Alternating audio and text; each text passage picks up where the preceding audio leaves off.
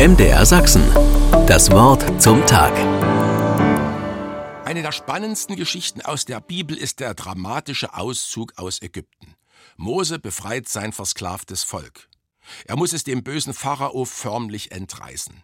Und dann zieht er mit dem Volk von dannen hin in eine verheißene Zukunft ins gelobte Land, wo Milch und Honig fließen. Dieser dramatische Auszug ist vielfach verfilmt worden. Das Highlight ist natürlich, wenn sich das Meer teilt. Mose ist also mit den Israeliten unterwegs. Wir wissen, es war eine 40 Jahre dauernde Wanderung. Betrachten wir das mal nüchtern. Vom Ort ihrer Befreiung bis zum Ziel, also zum gelobten Land Kanaan, waren es 400 Kilometer Luftlinie. Das lässt sich heute ziemlich gut nachprüfen. Wenn wir da ein Wegzeitdiagramm machen, dann haben die Israeliten pro Tag 27 Meter zurückgelegt. Das wirft Fragen auf. Mose war sicher ein guter Anführer. Als Pfadfinder verdient er dagegen eher eine schlechte Zensur. Gut, sie sind oft Schlängellinien gelaufen und haben gerastet.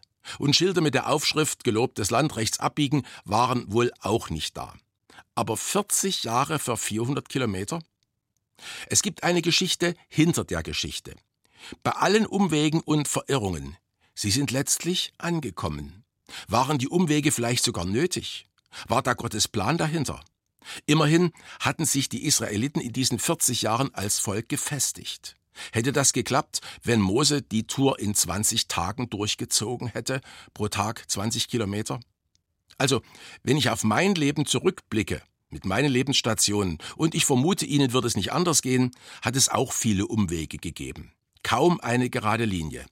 Erst in der Rückschau werden die seltsamen Umwege deutlich. Und ich muss sagen, oft waren die Umwege gut und hilfreich. Umwege sind, wenn man sie geht, oft seltsam, unbequem und beschwerlich. Sie führen auf den ersten Blick vom Ziel weg, aber zum Leben gehören sie dazu. Ich wünsche Ihnen heute einen erfolgreichen Weg und denken Sie daran, nicht jeder Umweg muss ein Umweg sein. MDR Sachsen. Das Wort zum Tag.